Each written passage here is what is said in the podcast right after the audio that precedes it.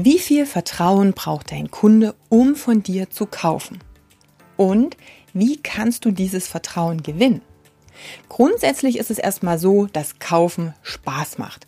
Wir kaufen alle gerne. Ich weiß nicht, ob das aus der Jäger- und Sammlerzeit noch stammt, aber kaufen macht ja Spaß. Die Frauen wissen das, wenn es um Schuhe, Handtaschen oder sonstiges Gedöns geht. Bei den äh, Männern sind es vielleicht eher Autos, Technik und sonstige Geschichten. Letztendlich wollen wir aber nicht, dass uns jemand etwas verkauft. Das heißt, das fühlt sich immer doof an. Kaufen tun wir aber sehr gern.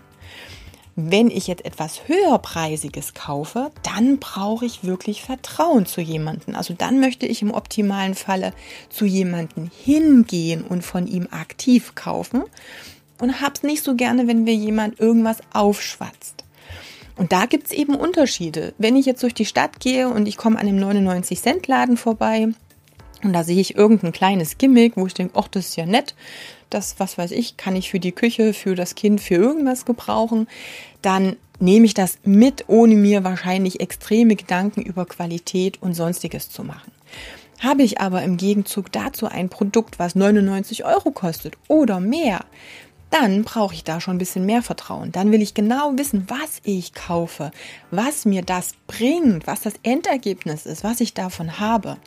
Und da musst du dir Gedanken machen, okay, wie viel Vertrauen braucht denn jetzt dein Kunde, um diesen Schritt bei dir zu gehen? Und was könnten die Hindernisse sein, dass er eben nicht kauft? Was fragt er sich? Fragt er sich eben, komme ich damit zum Ziel? Oder ist die Qualität gut genug? Ist derjenige gut ausgebildet? Kennt er sich mit meinem Problem aus? Ähm, weiß der, mit welchen Dingen ich umgehen muss? Kann der mir wirklich helfen, sich in mich hineinversetzen? Also überlege dir, was bei dir die Hürde sein könnte und wie du diese Hürde abstellen kannst, abschaffen kannst. Wie du wirklich deinem Kunden genau dieses Argument oder diese Frage schon im Vorfeld beantworten kannst. Wie kannst du das machen?